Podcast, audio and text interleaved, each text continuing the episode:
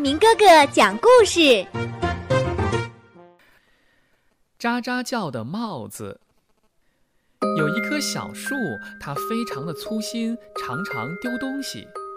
有一天，小树醒来，突然发现自己那顶绿茸茸的帽子不见了。于是吃过了早餐，小树就去找帽子了。路过草丛时，小树掀开草丛找帽子，没有。路过小湖时，小树掀开小湖的水面找帽子，也没有。小树走啊走啊，碰见一只小黄雀。小树问：“哎，亲爱的小黄雀，嗯，你看见我的帽子了吗？”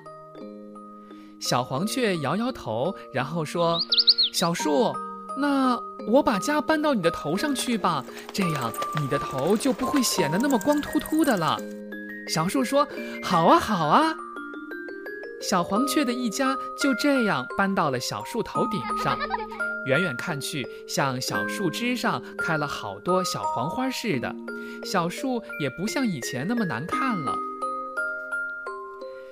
小树接着往前走，看见小松鼠们正在做游戏。小树问小松鼠：“哎，小松鼠们，嗯，你们看见我的帽子了吗？”小松鼠说：“我们呢，没有看见你的帽子。不过，我们能搬到你的头上去住吗？我们找不到我们的家了。”小树听了这话，高兴地说：“可以，可以，你们来呀！”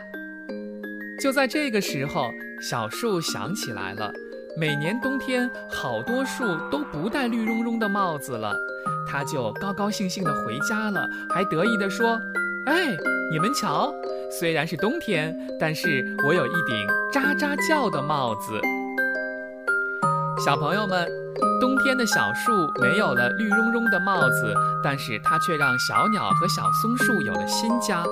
大家应该互相帮助，让彼此都快乐。